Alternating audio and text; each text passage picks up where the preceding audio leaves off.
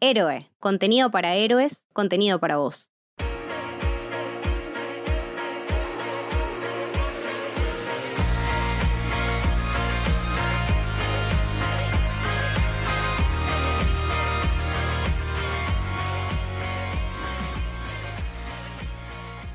Bienvenidos y bienvenidas al Camino del Héroe. Mi nombre es Lucas y estoy con Leti.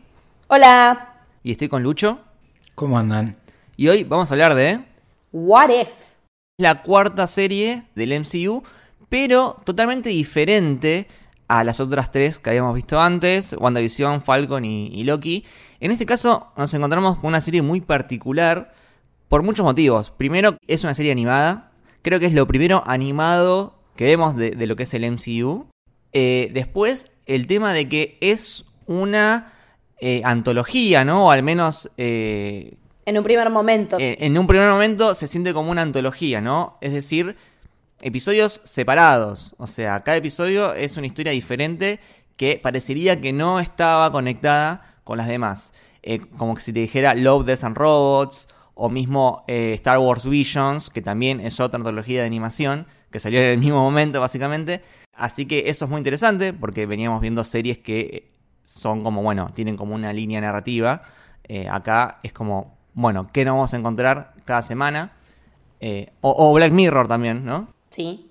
Que también tienen en un punto una convergencia en el episodio del museo. Es cierto, muy cierto.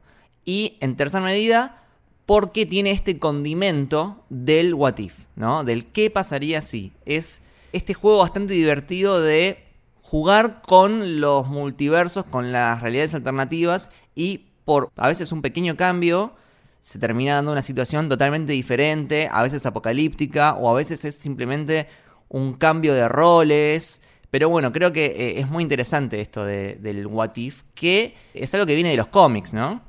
Sí, sí, viene de los cómics. Lucho, vos que sos Lord of the Comics acá, contanos qué es un What If. What If es algo que para Marvel, por lo menos en los cómics, es eh, una tradición, se podría decir, porque está desde la década del 70 más o menos.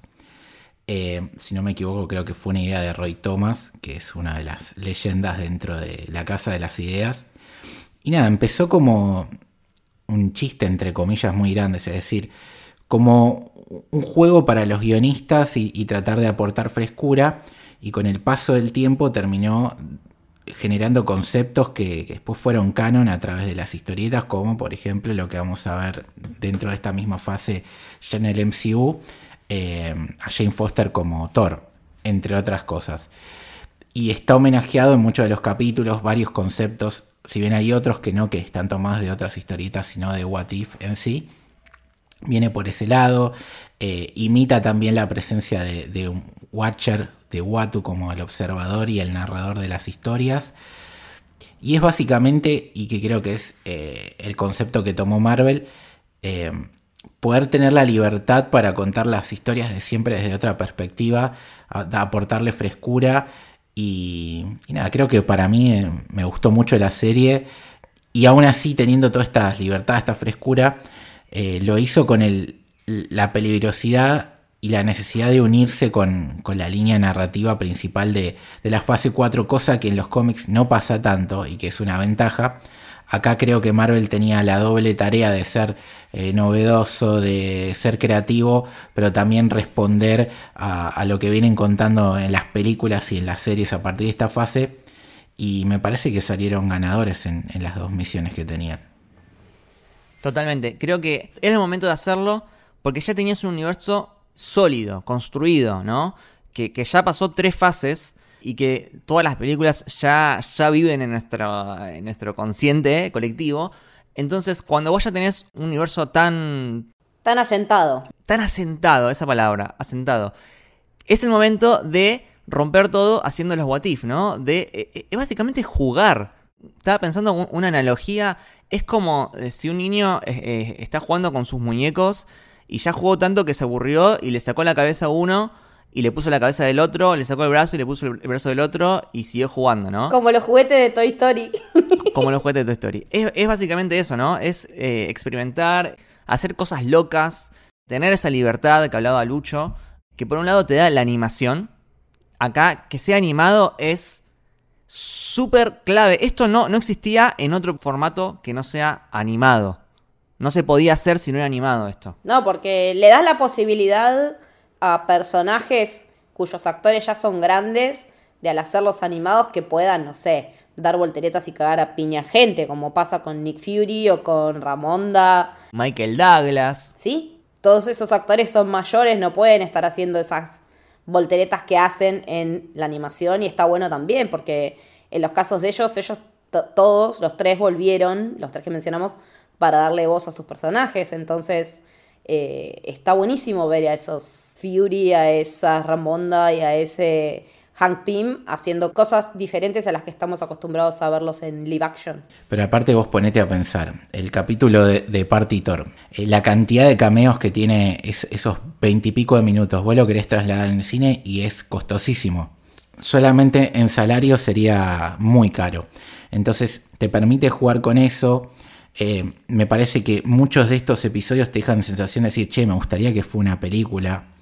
Eh, y eso te habla de la calidad. Y por otro lado, eh, que lo hemos hablado en WandaVision, hemos hablado en Loki, cuando soñamos ya con la inminente Spider-Man 3 y sobre todo con Doctor Strange 2.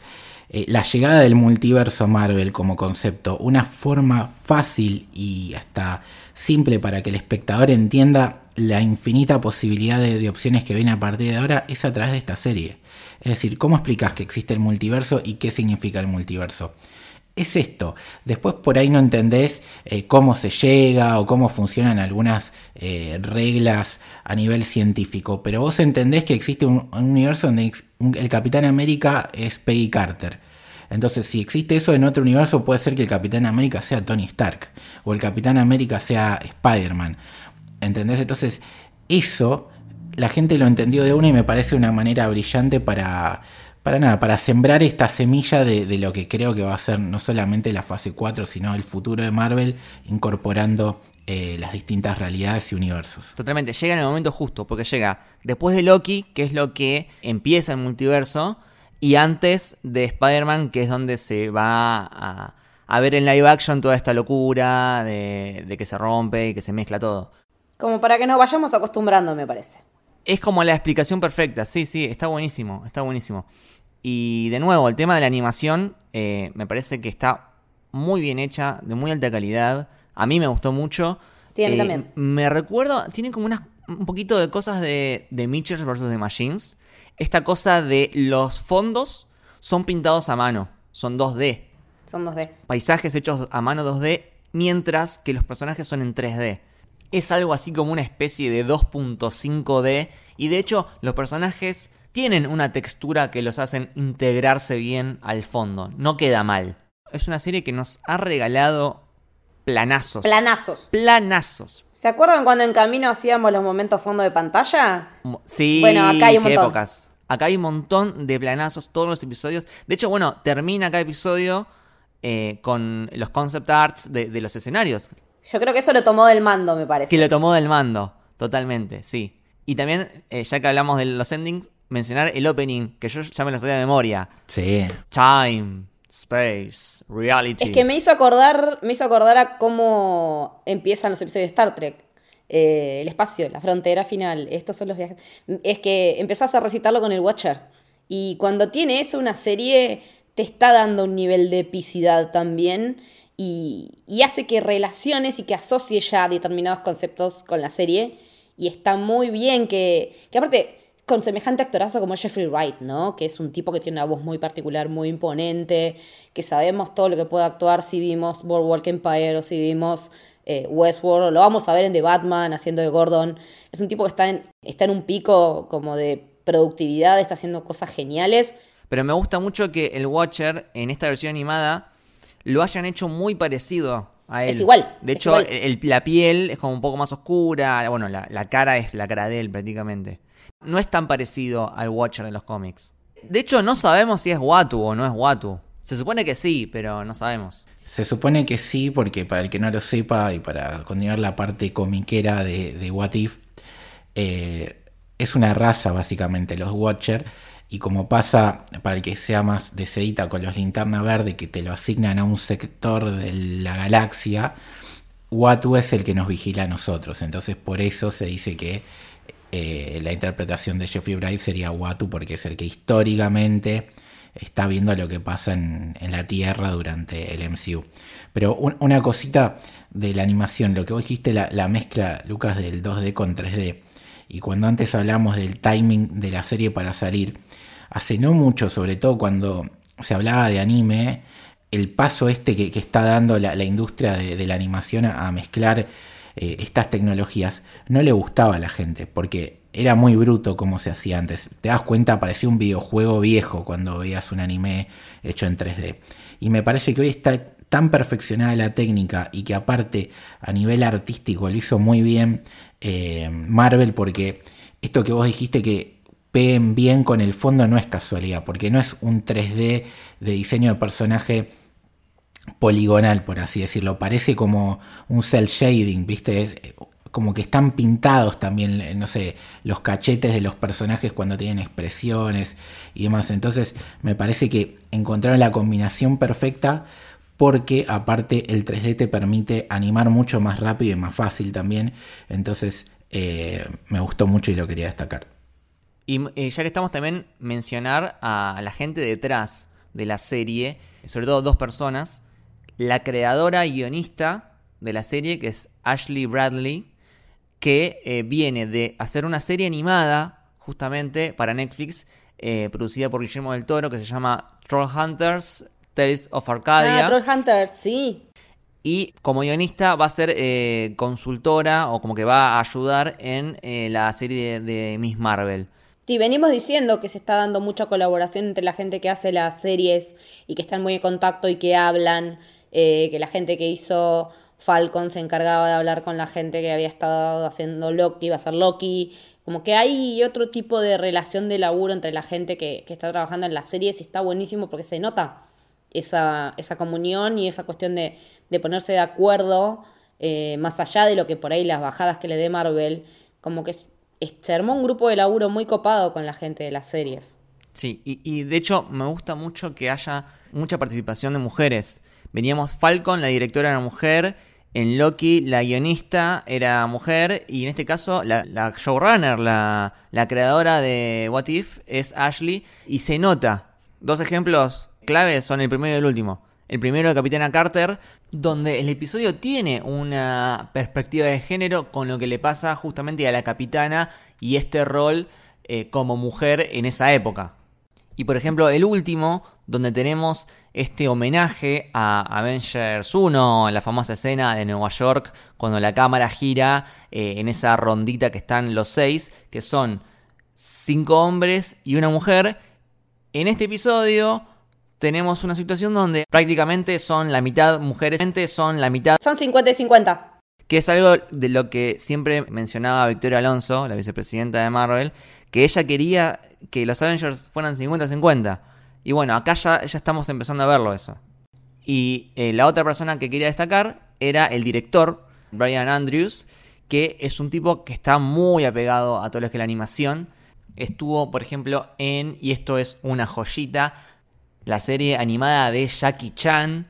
Estuvo también en Samurai Jack de Gendy Tartakovsky y en Clone Wars, la serie animada, también de Tartakovsky, y trabajó como artista de storyboards en casi todas las películas de Marvel, así que ya venía con bastante experiencia en todo lo que es el mundo de Marvel y en el mundo de la animación.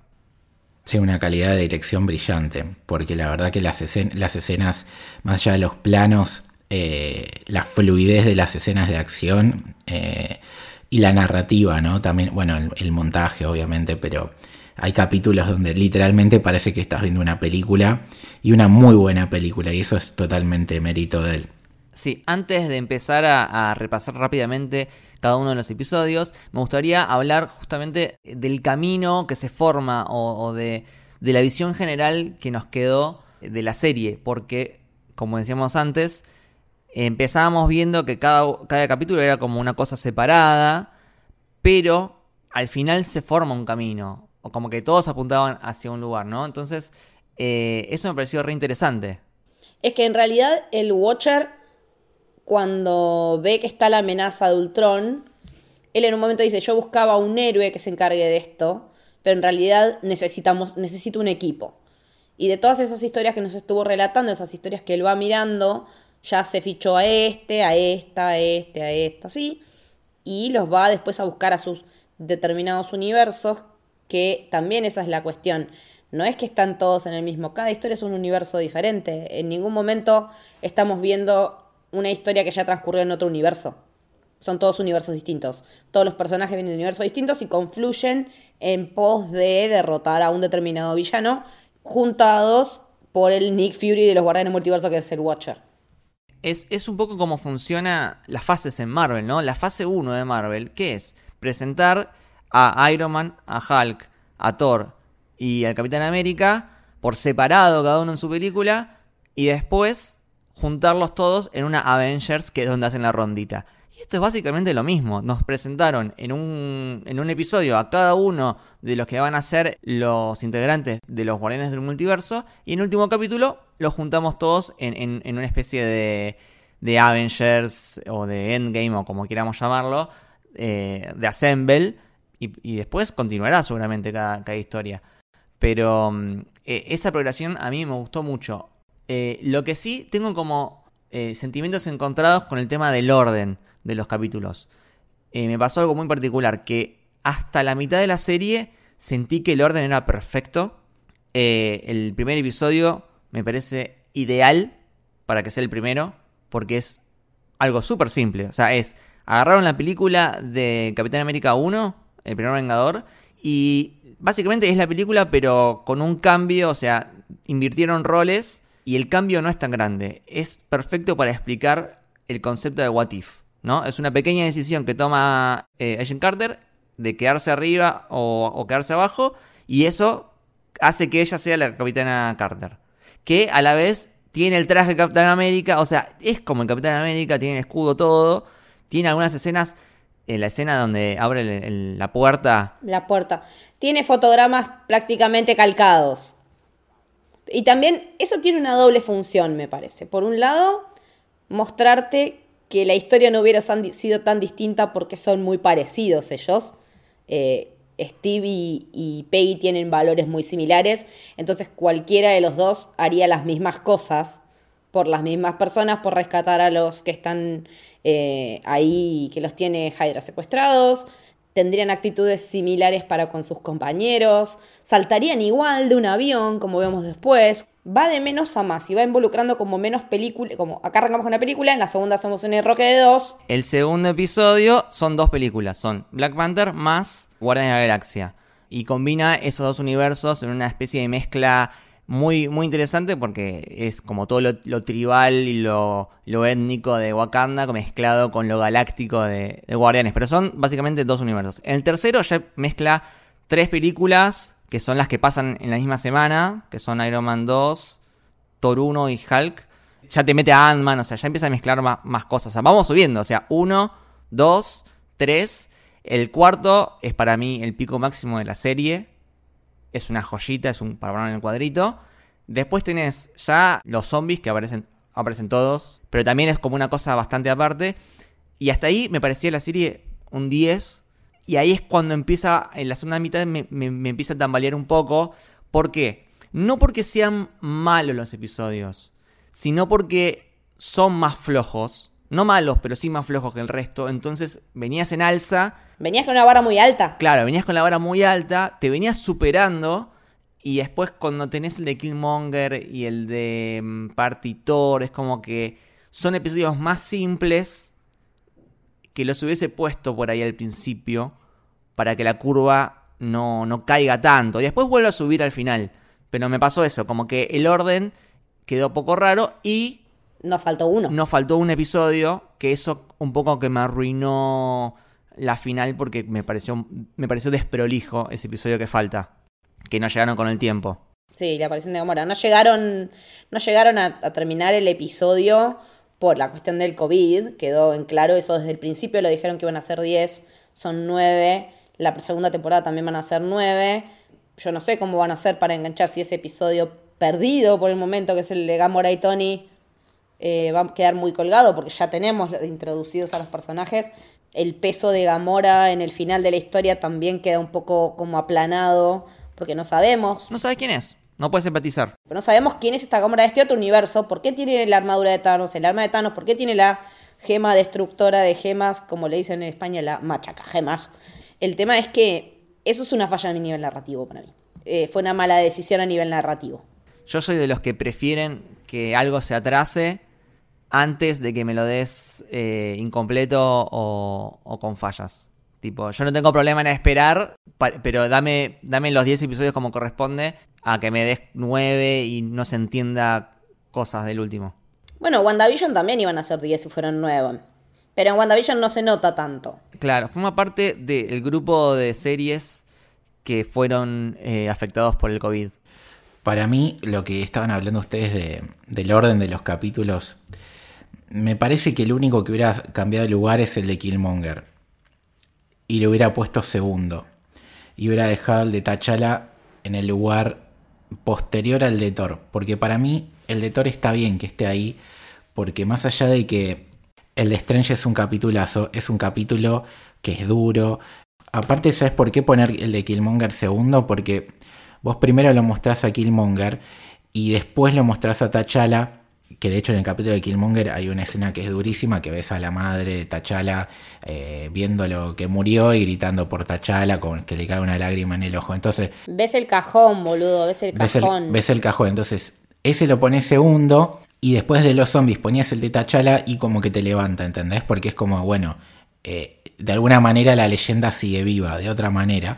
Sigue viva y después ponías el, el de Partitor así para terminar de descomprimir y después metes el de Ultron que volvés a marcar la cancha con, con fuerza, porque la verdad que es otro capítulo que es, duro, no llega al nivel del de Strange, pero es, es fuerte. Eh, yo creo que cambiando eso solo hubiera quedado perfecto el, el line-up, pero está bien dentro de todo. Bueno, y ahora estaría bueno hacer un repasito por cada uno de los episodios, así tipo bien rápido. Y el primero, justamente, como decíamos, es el de qué pasaría si la capitana Carter hubiese sido la primera vengadora. Hubiéramos estado todos de fiesta. No, la verdad que es excelente. Y si bien, como dijiste vos al principio, parece que nada, que es un cambio mínimo, es un cambio que después tiene muchas repercusiones, empezando de que aparte de que ella es la capitana América, no, la capitana Britannia, es la capitana Carter, no dicen capitana Britannia. no, no lo dice, pero tiene la bandera de Britannia en el pecho. Es un guiño justamente para mí a un personaje clásico de, de- de Marvel que probablemente lo veamos al futuro y que tiene que ver con el multiverso. Por eso digo que no es casualidad. Que aparte tenemos, a, más allá de eso, a Steve como Iron Man, de alguna manera. Como el primer Iron Man. Hermoso cambio de, de roles, hasta irónico puede ser. Hasta irónico, sí. Eso es What If. Eso es What If. Así en los cómics hay un montón, ¿eh? Hay un montón. Y no solo en Marvel, hay por ejemplo, creo que en DC, ¿cómo se llama? No se llama What If, pero... Elseworld. Ellsworth. Los Elseworlds donde eh, hay un Batman que es el que... eh, ¿Qué hubiese pasado si Batman agarraba el anillo de linterna verde? Entonces es un Batman así como medio verde, qué sé yo. Pasa que es, es para debate y largo eso, porque. Y por eso digo que está bueno lo que hace en esta serie de Marvel, porque What If en, en verdad inicia como algo que no existe. Es decir, existe pero no existe. No es canónico. Y esto sí es canónico. Esto es un What If, pero a la vez es una ventana a un universo que existe dentro de Marvel. Eh, esa es la diferencia por ahí con los cómics. Entonces tiene esa dualidad la, la serie. Bueno, entonces en este episodio lo que cambia es que Peggy, como revienta la bomba antes, Steve no puede recibir el suero porque le pegan un tiro y lo recibe ella. Ese es lo que cambia.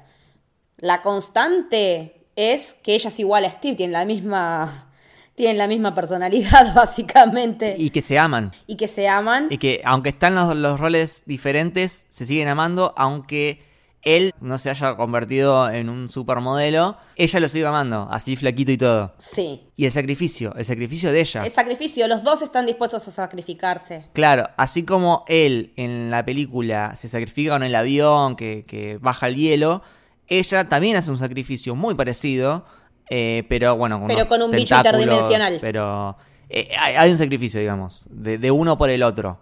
O sea, del que tiene el escudo por el otro. Y el, Exactamente. el- el me, me debes un baile, ¿no? Me des una, me cedes un baile. Eso es muy lindo cuando hacen el What If. De, che, hay muchos cambios, pero esto es un punto fijo. Peggy, Peggy y Steve son una constante. Es una constante. Me hace acordar mucho a Penny y Desmond en Lost. En Lost, totalmente. Y algo que me parece muy destacable, que le dan una perspectiva de género. Muy porque importante. mientras Steve era... eh, el conflicto de Steve en la película trataba más por el tema de la propaganda, de la guerra, de cómo lo usaban a él como objeto eh, de publicidad, básicamente. Y eh, en este caso el conflicto de Peggy pasa por otro lado, ¿no? El conflicto de Peggy es que es mujer. es que es mujer. Y tiene a un chabón, que no me acuerdo el nombre, pero es un pelele que no la deja hacer. Que no la deja hacer porque es mujer. Pero también ella se plantó y no quiso hacer propaganda como si le tocó ser Steve. Claro. Esa es una diferencia. Porque ella, como bien dijo en su serie, sabe lo que vale. Vean, cap- vean la serie de Jen Carter, por favor, se los pido, es hermosa. Y pasamos al segundo, que es ¿qué pasaría si T'Challa se convirtiera en Star-Lord? Y acá coincido con Lucho en lo que dijo que este episodio sí es un lindo homenaje a, a Chadwick porque eh, eh, tiene toda esa conexión con la historia de Wakanda. Y lo vemos muy feliz, muy contento a Star-Lord T'Challa en este episodio, ¿no? Voy a ser polémico. Me gustó más la interpretación de Chadwick haciendo de este T'Challa que el del cine. Es más, me gustó mucho más, además, como Peter, como falso Peter Quill, como otro Peter Quill que el otro. O sea, coincido con Lucho y agrego eso también. Porque lo que tiene también, lo que cambia acá es, es que en vez, los Ravagers son tan boludos que en vez de llevarse a Peter Quill se llevaron a T'Challa, le pifiaron de pibe. Y la constante es que T'Challa es un buen tipo. Hay un chiste muy bueno que me encantó que eh, eh, hace un juego con la película de Guardianes que en la película cuando se presenta Peter Quill como Star-Lord, el otro le dice, ¿quién? ¿Quién chota sos? Y en cambio en este episodio cuando T'Challa dice, soy Star-Lord, el otro es como, ah, bueno, soy el fan número uno. Star-Lord, o sea, quiero un autógrafo, quiero la selfie, o sea, Eh, a ver, es el tipo que disuadió a Thanos. eso es algo que es muy destacable. Cuando aparece el Thanos como el tío facho con la camisita, no, no, es muy gracioso. Es un episodio muy, muy divertido, muy divertido. Está muy bien ensamblado, muy bien ensamblado, muy... El tono de humor es correcto, no sobra un chiste, no falta un chiste. eh, y a su vez también está bueno porque es T'Challa, pero es Star-Lord porque vos lo ves pararse y es la parada de Peter Quill, es la parada de, Chri- de Chris Pratt. Entonces hay cosas que se mantienen también en ese sentido cuando, cuando se pone de, tres cuartos perfil y apunta y se activa la máscara, es exactamente la misma persona. O sea, Sí, aparte yo creo que el mensaje es muy claro y que a diferencia por ahí de, Black Panther que, que tiene que ser un guerrero porque no deja de ser un país africano siendo rico, siendo poderoso, siendo quizás la civilización más avanzada del planeta, todo lo que vos quieras, no deja de, ser eso, un país dentro de un continente totalmente discriminado. Acá el tipo no tiene que, no necesita armas para, para superar las situaciones, simplemente con la palabra logra derrotar a Thanos. Y, creo que eso lo dejan en claro durante toda la película, porque no sé si tiene muchas escenas de acción eh, y creo que no las necesita tampoco. No porque en realidad tiene una cosa muy, muy particular que es que el género de este episodio está más relacionado a, por ejemplo, a las películas de Ant-Man, que son películas de haste. de Heist. ¿sí? donde eh, el, el objetivo es robar un objeto y hay un montaje en este episodio donde creo que era Nebula que cuenta cómo iban a robarlo con esa musiquita, viste, clásica de, de Haste, De Ocean's muy Eleven. de Ocean's Eleven. Eh, entonces, si bien son Guardianes más Black Panther, tiene el género de las películas de Ant-Man, entonces se mezcla todo. Y aparte está el tema de la traición pero no traición de Nebula, que es una doble agente. Una Nebula que es mucho más feliz porque su padre es diferente, entonces ella no sufrió la tortura que sufrió eh, la Nebula de- del universo principal. Incluso eh, en general este universo es como un universo más feliz porque es uno que no, no va a pasar por los cinco años donde dejó de existir la mitad de- del universo. Es que es un universo donde no hay, no hay la lo bélico no es lo protagonista, básicamente. Claro, es que te das cuenta que lo que necesitaba Thanos era un amigo que le diga, che, no da, No da. básicamente. No había que derrotarlo físicamente. Había que darle un abrazo, o había que decirle, che, no, no es por ahí. Che, no da, por, no da. Porque el chabón tiene la idea, es una constante. Este, este tío Thanos tiene la idea del genocidio, ¿no? De- Sí. Como que es una joda, se lo, se lo cuenta a uno, se lo cuenta a otro, no lo ejecuta, pero tiene la idea. Sí, había que darle un, un libro de Robin Hood para que vea que hay otra forma para distribuir, para distribuir la- las riquezas y los ingresos en el universo, básicamente. Y no hace falta eliminar, eliminar a la mitad. Sí, totalmente. Y el tercer episodio es ¿qué pasaría si el mundo perdiera a sus héroes más poderosos? Este me encantó, me encantó Sí, porque me bueno. sorprendió. Caí, ¿viste cuando caes como un caballo? Tipo, Sí. boludo, caí, no me di cuenta. El plot twist de que tiene el episodio es impecable. Sí, muy bien impecable, porque llevado. no entendía, o sea, empezaban a morir los Avengers de maneras bastante turbias, ¿no? Hulk explota. Hulk explota. Lo vemos a Hulk hecho polvo, como nunca lo vimos, creo. Ni, en los cómics Boludo. recuerdo una cosa así. No, no, como muere Hawkeye, que tipo lo encuentran y está muerto. Eh, Tony, bueno, Tony muere en todos los episodios básicamente. que es algo muy, hasta eh, se transforma en un meme, eso, ¿no? Eso se transformó en un meme. Eh, nuestra propia comunidad tiene un meme al respecto. Sí. Sí, sí, sí, sí. Pero eh, de hecho creo que justo el único en el que no muere es el que no lo pusieron. No, eso nos habla también de que cómo todo se va a la chota si Tony no está, en muchos casos. Sí, sí, sí, totalmente. Pero sí, ese plot twist donde lo vemos a, a Ant-Man, que no es Ant-Man, es Yellow Jacket, porque tiene el traje de Yellow Jacket y todo ese Michael Douglas eh, como Endurecido. eh, demacrado, ¿no? Con, con ojeras, así despeinado, que se volvió loco básicamente. Se volvió loco porque Se volvió perdió lo que loco. más amaba. A Hope. Que en realidad el capítulo se llama ¿Qué pasaría si el mundo perdiera a sus héroes más poderosos? Pero la constante del capítulo es qué pasa cuando perdés la esperanza. Claro. Porque en, en el, el MCU mue- eh, bien, desaparece la, la esposa de él y obviamente lo, lo pone mal, lo hemos visto en Ant-Man, pero acá lo que lo hace pasarse al lado oscuro es cuando pierda la esperanza, cuando pierda a la hija, a Hope, que es la que, le la, que siempre lo, lo mantenía a flote, y la pierde porque ella eh, se mete en Shield y termina siendo asesinada, te dan en el capítulo, por Winter Soldier en Budapest. Es que hay episodios donde vos ves cuál es el evento Nexus, o sea, cuál es eh, eh, la pieza dominó que cae primero y que empieza a hacer todo el caminito. Y hay capítulos donde no te lo muestran ese evento Nexus y es como, bueno, Lo tenés que interpretar. pasó esto, lo interpretás vos, o sea, lo, lo completás vos. En este caso, como que veníamos de dos episodios que habíamos visto en el momento en el que sucedía el evento Nexus, y en este es algo que pasó hace no sé cuántos años, y es un chabón que está planeando una venganza que tardó como varios años en planearla, y claro, no entendés de dónde viene, no entendés de que se están muriendo estos Avengers, y no entendés de qué se mueren. Claro. Eh, y, y también cómo meten a Loki eh, a través de Fury, que acá en este capítulo Fury es muy importante, Es que este es en el que Loki gana. porque no estaban los Avengers para defender la Tierra. Exacto.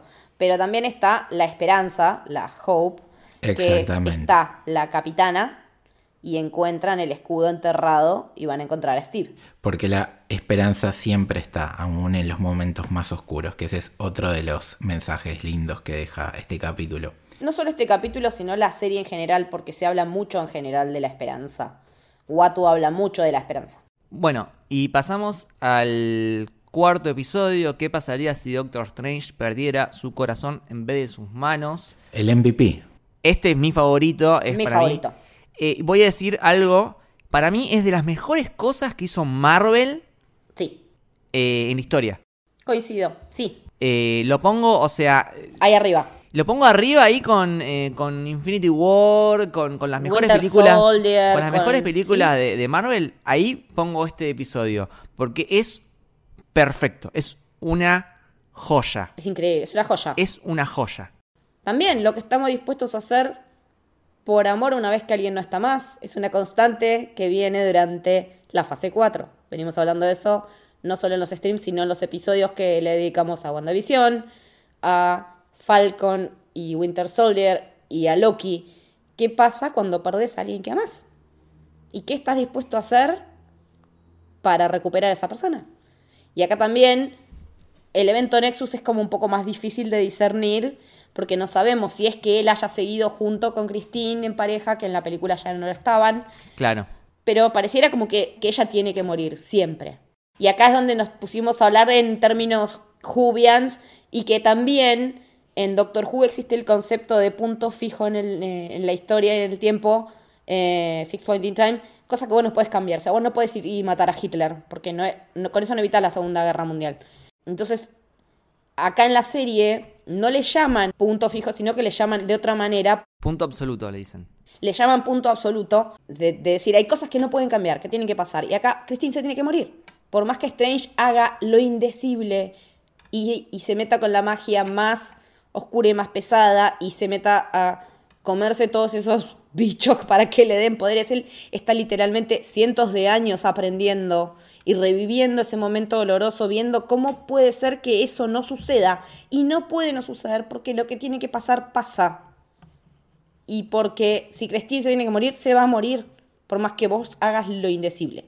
Creo, yo creo que Strange tiene que siempre perder algo para transformarse en Doctor Strange y que vaya a buscar ayuda al Camartage. La diferencia es que en el universo principal lo que pierde son sus manos, que es algo de él. Lo que pierde, lo que pierde es el ego. Exactamente. Claro, Acá lo que pierde es su corazón. su corazón. Y eso te das cuenta que si bien en ambos casos se convierte en Doctor Strange, hay una gran diferencia. Que haber perdido a, a su amor lo hizo caer en una espiral de, De destrucción. de locura, básicamente, de, de corrupción, de locura, de, de hacer cualquier cosa, incluso romper el universo, contar de traer de vuelta a la persona a la que amas. Y, y, eh, yo he dicho esto en los streams. Si yo tengo el poder de Doctor Strange, yo no sé si yo también rompo el universo con tal de traer a la persona que, que amo. Yo no tengo duda, yo lo hago. Yo no tengo dudas, no dudo un segundo. Entonces, por eso eh, me parece el episodio perfecto, porque es el episodio más humano. Porque creo que todos hacemos eso, ¿no? O sea, la diferencia de Doctor Strange con nosotros es que Doctor Strange tiene poderes y que tiene una gema de- del tiempo. Pero si nosotros también lo, lo tuviésemos, haríamos lo mismo.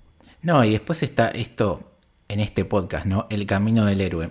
Que a vos te destruyan el ego, como pasa con el del MCU, a través de las manos y, que se le imposibilite seguir con su carrera elitista hiper perfecta de ser un, un cirujano de, de lujo.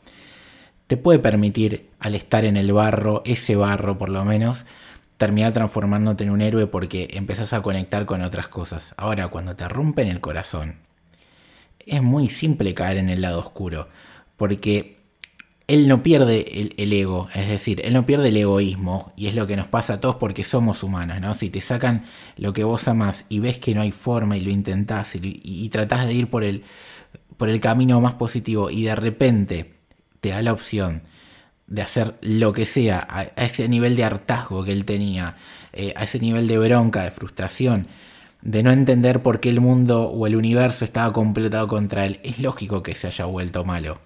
Entonces eh, es perfecto no solamente su construcción, el contraste con el del MCU y hasta lo que vemos en, en el propio capítulo, porque hay dos Strange que es el mismo Strange, básicamente.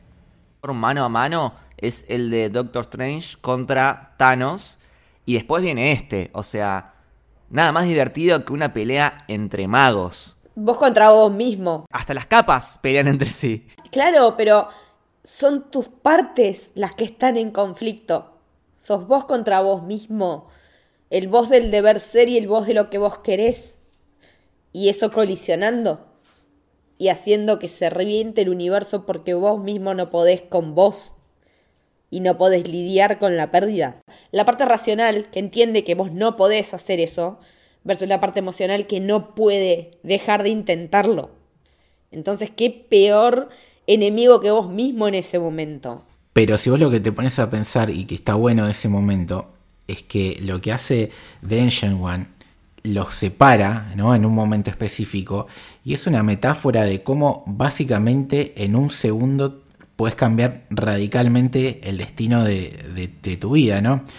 Y, y del universo en este caso puede ser algo todavía más macro, pero digamos, hay un momento clave en el que vos puedes irte para el lado oscuro o para el lado bueno, es decir, empezar a hacer un duelo, como le pasa al que termina peleando contra el doctor Armani, como le decíamos nosotros, o irte definitivamente al lado oscuro y dejarte llevar por ese dolor.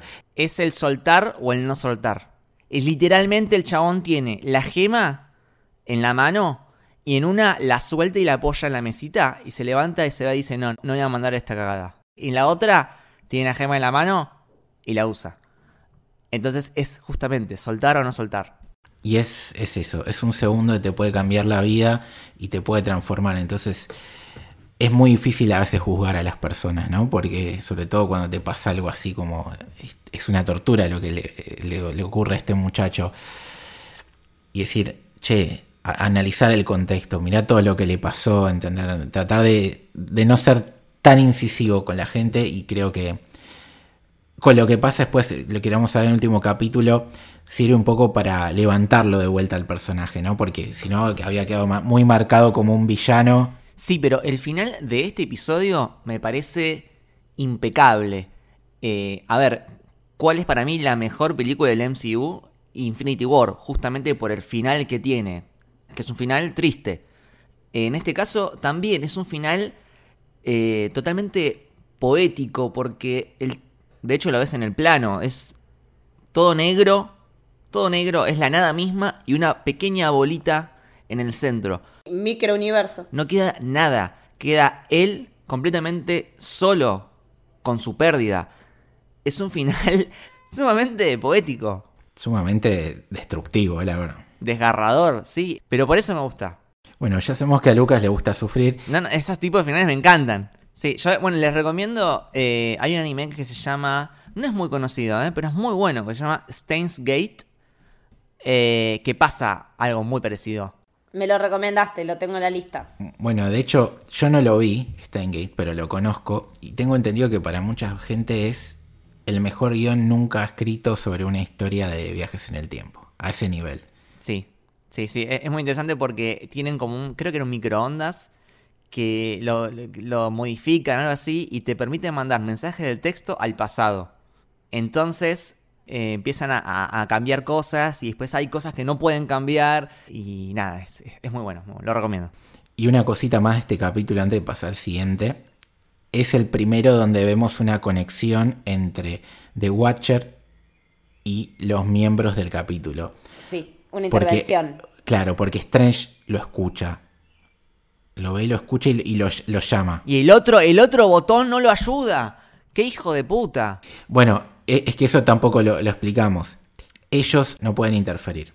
La excusa a nivel cómic en general es que ellos en un momento son muy avanzados, se tratan de ayudar un planeta que no lo era tanto y su ayuda termina eh, provocando la destrucción de ese lugar porque la tecnología la terminan transformando para hacer armas. Entonces a partir de ahí eh, deciden usar su altruismo para observar y documentar lo que ven y simplemente eso y no interferir nunca más para eh, no perjudicar a ninguna sociedad ni ningún universo. Es por eso que tienen esa regla tan asentada de no me meto, puedo hablar, puedo comentar y, simplemente eso, que en los cómics Watu, como lo vemos acá, que después termina interfiriendo, es el más rebelde y él lo hace de manera em, indirecta. Es decir, llega un momento que los Avengers, cada vez que lo ven este pibe, dicen, se viene un quilombo de la puta madre, básicamente. Entonces él se presenta antes de que ocurran las cosas para intentar ayudarlos, dándoles un aviso, básicamente. En este caso, lo lleva a un lado más allá. Pasamos al quinto episodio. ¿Qué pasaría si hubiera zombies? Otro de los que más me gustó. Básicamente, zombies. O sea, me encanta. Es muy divertido. Viene de eh, una saga de cómics de Marvel eh, muy famosa que se llama Marvel Zombies. Donde vemos justamente a cada uno de los Avengers zombificados.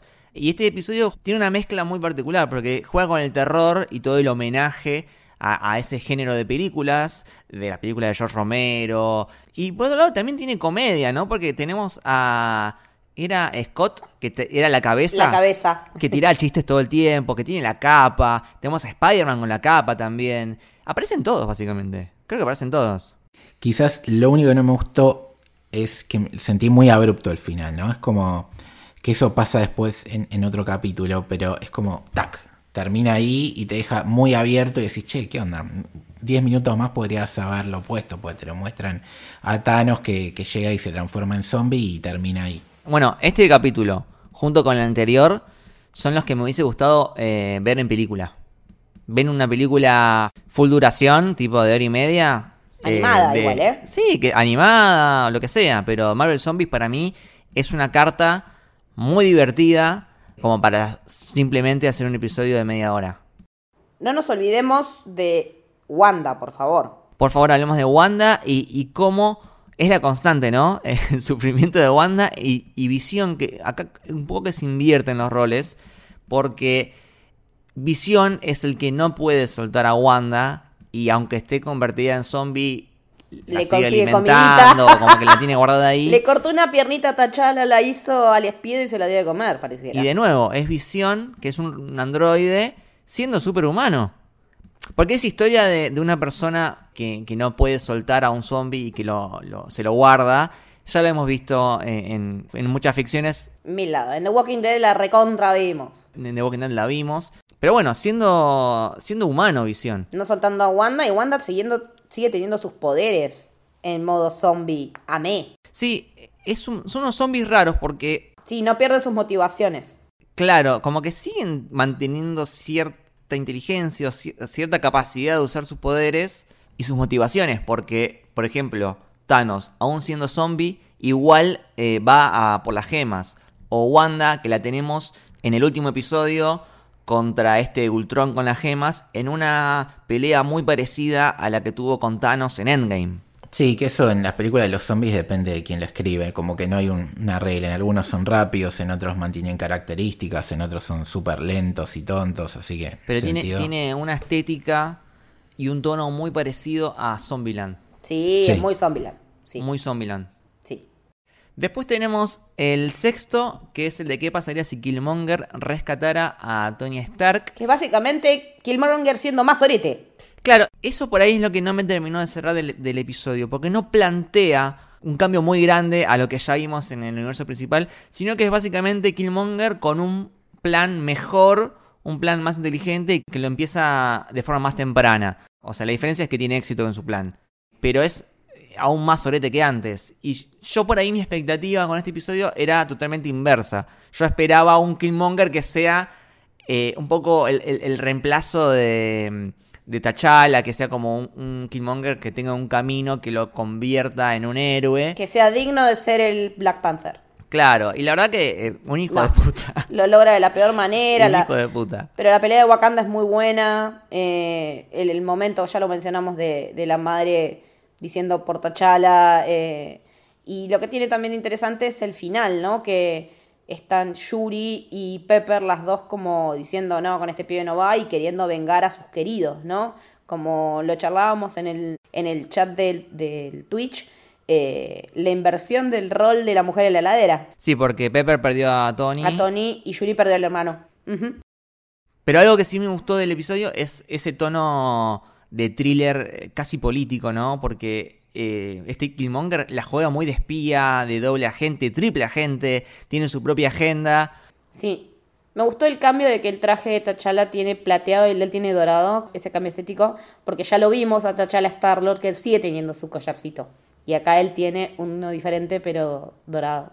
Eh, después tenemos el séptimo que es ¿qué pasaría si Thor fuera hijo único? Básicamente el Thor fiestero en Las Vegas. Un episodio más de comedia, Es básicamente la película ¿Qué pasó ayer? de Hangover. Sí, totalmente. Es así. Eh, tenemos a Loki Como gigante de hielo. Porque claro, él se quedó con su verdadero padre, con Luffy. Claro, es que el cambio ahí es que Odín no se apropió de Loki, sino que lo devolvió. Claro, y la diferencia es que vemos un Loki más feliz, porque es un Loki que no creció bajo la sombra de Thor, sin que sea discriminado en su propia comunidad y todo eso. Y, vemos que la relación entre ellos dos sigue siendo como de hermanos, incluso mejor que la que vimos en el universo principal. Y otra constante justamente es el, el romance, el amor entre Jane Foster y Thor, eh, que también, o sea, pueden ser totalmente diferentes, pero se aman igual, se, se tatúan. Quiero destacarle dos cosas al capítulo. Uno, la química entre Thor y Jane, que creo que es superior a lo que vimos en el cine. Totalmente. Perdón, ¿no notaron a Natalie Portman súper feliz, súper contenta? Sí, se notaba que tenía ganas de actuar. Eso es lo que iba a decir. Me parece que eh, Natalie se enamoró por fin de su personaje y que lo vamos a disfrutar muchísimo ahora siendo Mighty Thor en Thor 4. Ojalá que dure mucho ese personaje y también eh, el de Chris Hemsworth, obviamente. A Chris Hemsworth también se le notó pasando la bomba acá. Él es un muy buen actor. Él es muy buen actor. Sobre todo de comedia. Está muy subestimado. Vean Rush, que la verdad que es un peliculón que está ahí con Daniel Brühl y, y la rompe todo. Y si no, Extraction también es que es así más de acción, está muy bien. Pero me parece que él está enamorado y Natalie Portman también, entre ellos a nivel personaje y, ellos cada uno con, con, lo que le toca interpretar, así que creo que vamos a ver una muy buena Thor 4. Y lo otro que quería destacar es que en este capítulo es difícil empatizar con Thor porque es un bobo básicamente, es un es un tincho, ¿no? Como se dice es ahora. Un tincho, exactamente, es un tincho. Entonces, eh, en, cuando aparece la Capitana Marvel y le hace el chistecito tonto de internet de la sonrisa y que siempre cara de, de amargada y demás, básicamente es una patada en la boca a todos los que hacen ese tipo de humor contra el personaje, porque le está diciendo, che, vos sos esto, vos, sos, sos este, este pancho. boludo. Este pancho que lo único que querés es, eh, es de joda, de fiesta y que no tenés dos neuronas porque es un Thor que no sabe ni leer ni escribir, más o menos. No sabe deletrear su nombre. Y encima el capítulo después de eso termina con la capitana ayudándolo y demostrándole que es una gran persona. Y él entendiéndolo porque en el fondo Thor es un buen tipo, ¿no? Más allá de, de que el capítulo lo pintan, lo pintan de esa manera para justamente eh, esta metáfora contra los trolls de internet que odian a, a Brie Larson porque sí, básicamente. Igual, perdón, pero qué diosa la capitana Marvel. Por favor, cada vez que aparece en pantalla. me- Lástima que no está ella dándole la voz. No, lástima eso. genial. Pero la verdad que físicamente es idéntica a Brie Larson. Pero nada, me encanta siempre ver a la capitana ahí tirando unas piñas. Brilla, brilla. Realmente brilla. Realmente Y, y aparte le están diciendo, pero vos no tenías que solucionar esto. Si yo soluciono esto como corresponde, no queda medio planeta. no queda planeta, claro. I'm holding back. Este, nada, te amo, capitana. Y pasamos a los últimos dos, ¿no? Que es como un convito. Eh, el episodio 8 es qué pasaría si Ultron ganara, donde tenemos un episodio a lo Mad Max, así como muy eh, posapocalíptico, ¿no? Eh, medio Terminator, mejor dicho. Sí, Skynet ganó. Voy a decir dos cosas. Bienvenido, Hawkeye, al MCU. Tardaste 13 años, pero llegaste. Llegaste. No seas maleducado, Lucas, no seas maleducado. No, tiene razón, tiene razón. es el mejor Hawkeye, me encantó, o sea, brilló, hasta tuvo la escena invertida con eh, Natalia, ¿no? La- Eh, sí, por la gema del alma. Cuando se caen. Y, y acá Hawkeye, la verdad que... El plano, el plano de la caída. El planazo de cuando cae a su muerte con las flechas y los robots o en cámara lenta, no, no, una locura. Aparte Total. tiene el brazo de Winter Soldier prácticamente. No sé, lo vimos tirar flechas como nunca a este Hawkeye, me encantó. O sea, bienvenido Hawkeye. Y también quería decir, bienvenido Ultron al MCU. Sí, ahí coincidimos todos. Sí, bienvenido Ultron al MCU. La verdadera era de Ultron, ¿no? Eh, Era esta la verdadera era de Ultron. Sí, que está basado en el cómic, básicamente, que tiene ese nombre, que tiene protagonista a Ojo de Halcón y a Black Widow.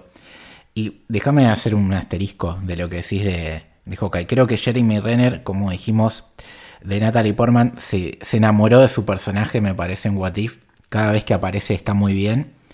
Y nos ilusiona con quizás ver su mejor interpretación live action en la futura serie que se va a estrenar dentro de poco. Es que me parece que creo que también parte de que hayan disfrutado tanto esto de What If son los proyectos que vienen después, en el caso de Natalie Portman y de Hawkeye. Parece que al hacer historias que realmente les copan, esto se trasladó al What If y en sus actuaciones también. Sí, y sabes que creo que pasa también Eh, algo que lo venimos contando en los podcasts y en los streams. El hecho de que hoy en día Marvel realmente tenga la libertad de hacer lo que quiere con los personajes, eh, libera tensiones. ¿Entendés? No, y, que- aparte ya la gente te los compró todos y que generalmente cuando saca algo, ves el lo- logo de Marvel, sabes que a nivel calidad va a ser bueno. El poder jugar con los personajes como quieras, darle su esencia, pero también su propia personalidad. No depender de que venga un directivo eh, de Disney eh, anticuado y te diga, no, no puedes hacer una película de mujeres porque no vende. ¿Sí? Como, pa- como pasó con Black Widow y por eso se postergó tanto, o que le pongan palos en la rueda a Kevin Feige para hacer una película de Black Panther porque es negro. Cuando ya te sacaste todo eso encima y podés hacer lo que quieras, incluso hacer tu primera serie animada, eh, eso también se refleja de arriba para abajo y los actores lo viven de otra manera, porque Natalie Portman dice, listo, no voy a ir a hacer una película de, de estudio, voy a hacer una película de Thor, básicamente. No voy a hacer una serie de, de Hawkeye porque tengo que hacer y porque no. Voy a hacer porque quieren hacerla una para mi personaje. Entonces todo eso suma y creo que hace que los actores lo vivan de otra manera y se pongan la camiseta. Totalmente de acuerdo, Lucho. Sobre Ultron, eh, la verdad que estéticamente es una locura. Es una locura.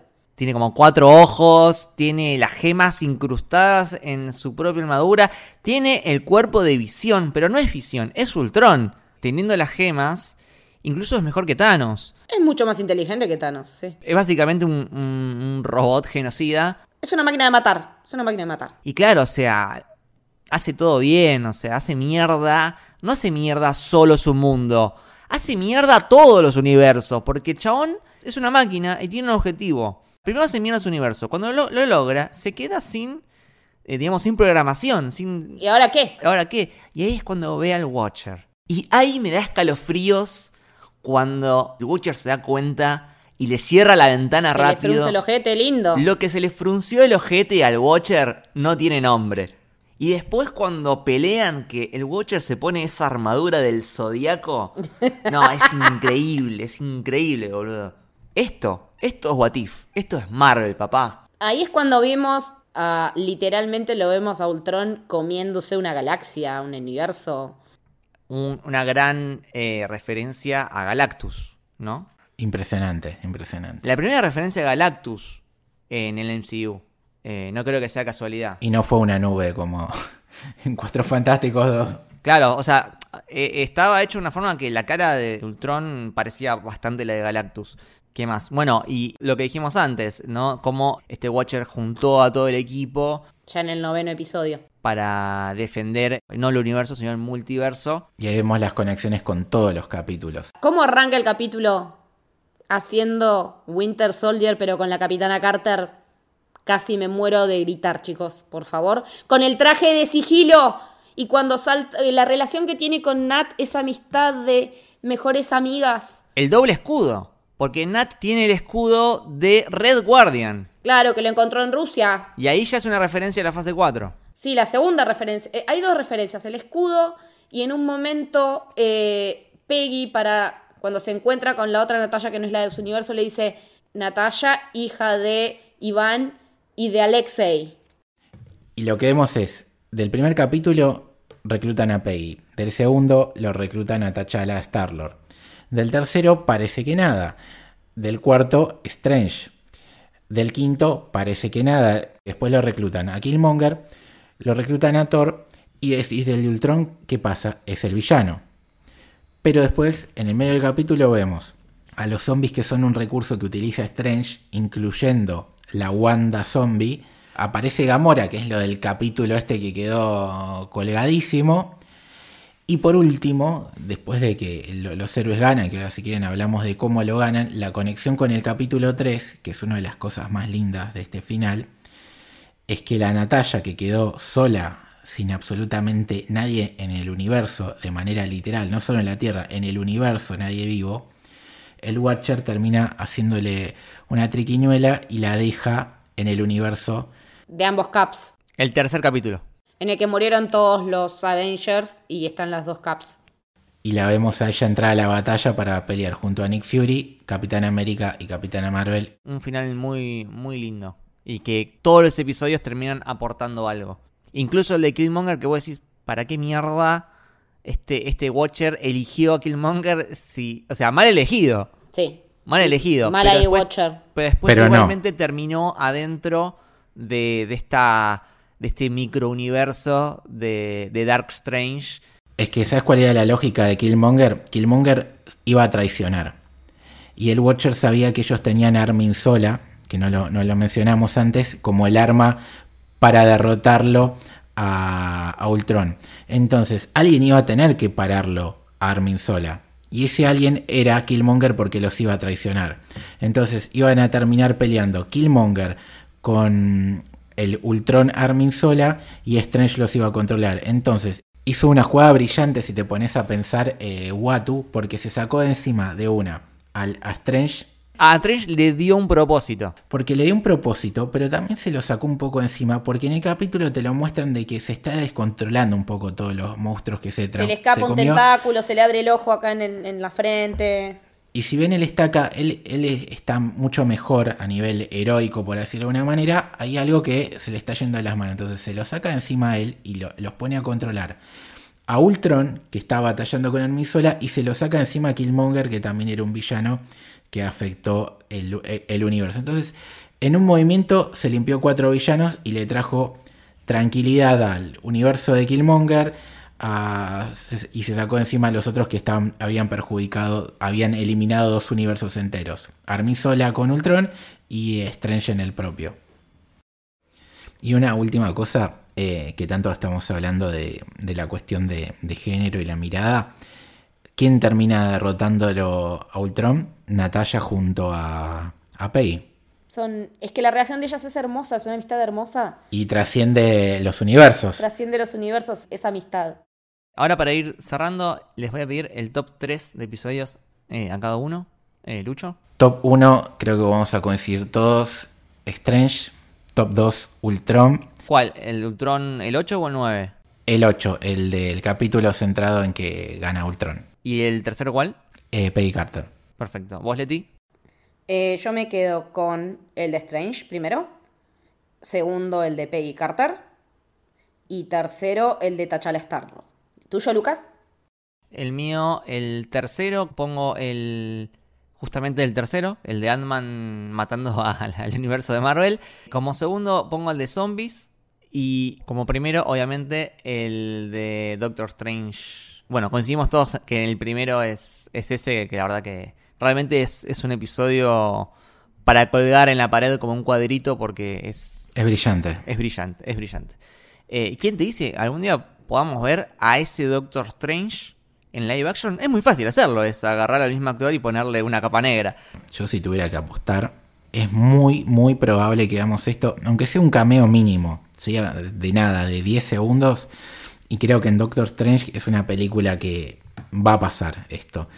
Como te digo, aunque sea un cameo de 2 segundos que te van a mostrar a, la actriz de Peggy Carter con el traje, a Haley Atwell, o, ver un, fragmento donde, no sé, Strange se vea al espejo y se vea con el traje de, de este Doctor Strange Armani, o que te muestren otra escena y veas zombies corriendo con los trajes de Marvel. Aunque sea eso mínimo, para mí va a pasar. Estoy segurísimo y va no solamente a revalidar esta serie, sino que creo que es uno de los objetivos, más allá de lo que dijimos antes, de eh, que sirve para que la gente entienda de una manera sencilla que es un multiverso. Bueno, me parece que no es casualidad. Eh, y creo que va a pasar, así que nada, ah, lo estoy esperando. Sí, perfecto. Bueno, eh, cerramos este episodio. Muchas gracias chicos por, por este hermoso análisis. Pasen sus redes. Sí, a mí me pueden seguir en L Torres Toranzo, Torres con S, Toranzo con Z. ¿Vos, Leti? A mí me encuentran en Leticia-Haller, tanto en Twitter como en Instagram. ¿A vos, Lucas? A mí como arroba Luke Bashi, con me corta y doble L. Al podcast lo siguen como Camino Héroe en Twitter y Camino del Héroe en Instagram. Y también queremos agradecerles a todos los nuevos miembros del Club del Héroe, a Emiliano Cid, a Marcos Pena, a Antonella Pilegui, a Lorna Grant, a Leonel Torrientes y a Damián Gómez. Bienvenidos al club. El Club del Héroe es nuestro club de suscriptores a través del cual pueden con un aporte de 200 pesos al mes colaborar con nosotros para seguir haciendo este proyecto y también les da acceso a nuestro Discord exclusivo donde todos los días charlamos, mandamos memes, hablamos de las noticias de cine, de series, de anime, de videojuegos, de Doctor Who, de todo. Eh, la verdad es que es una comunidad hermosísima, hermosísima y la pasamos siempre muy bien. Escuchamos música, hacemos watch parties, cubrimos eventos de todo, de todo. Así que quien quiera y pueda puede unirse. Eh, tienen más información en arroba soshéroe en Twitter y en Instagram o en la descripción del podcast también están los links de Mercado Pago o de Patreon. Así que bueno, esto fue el Camino del Héroe. Espero que les haya gustado.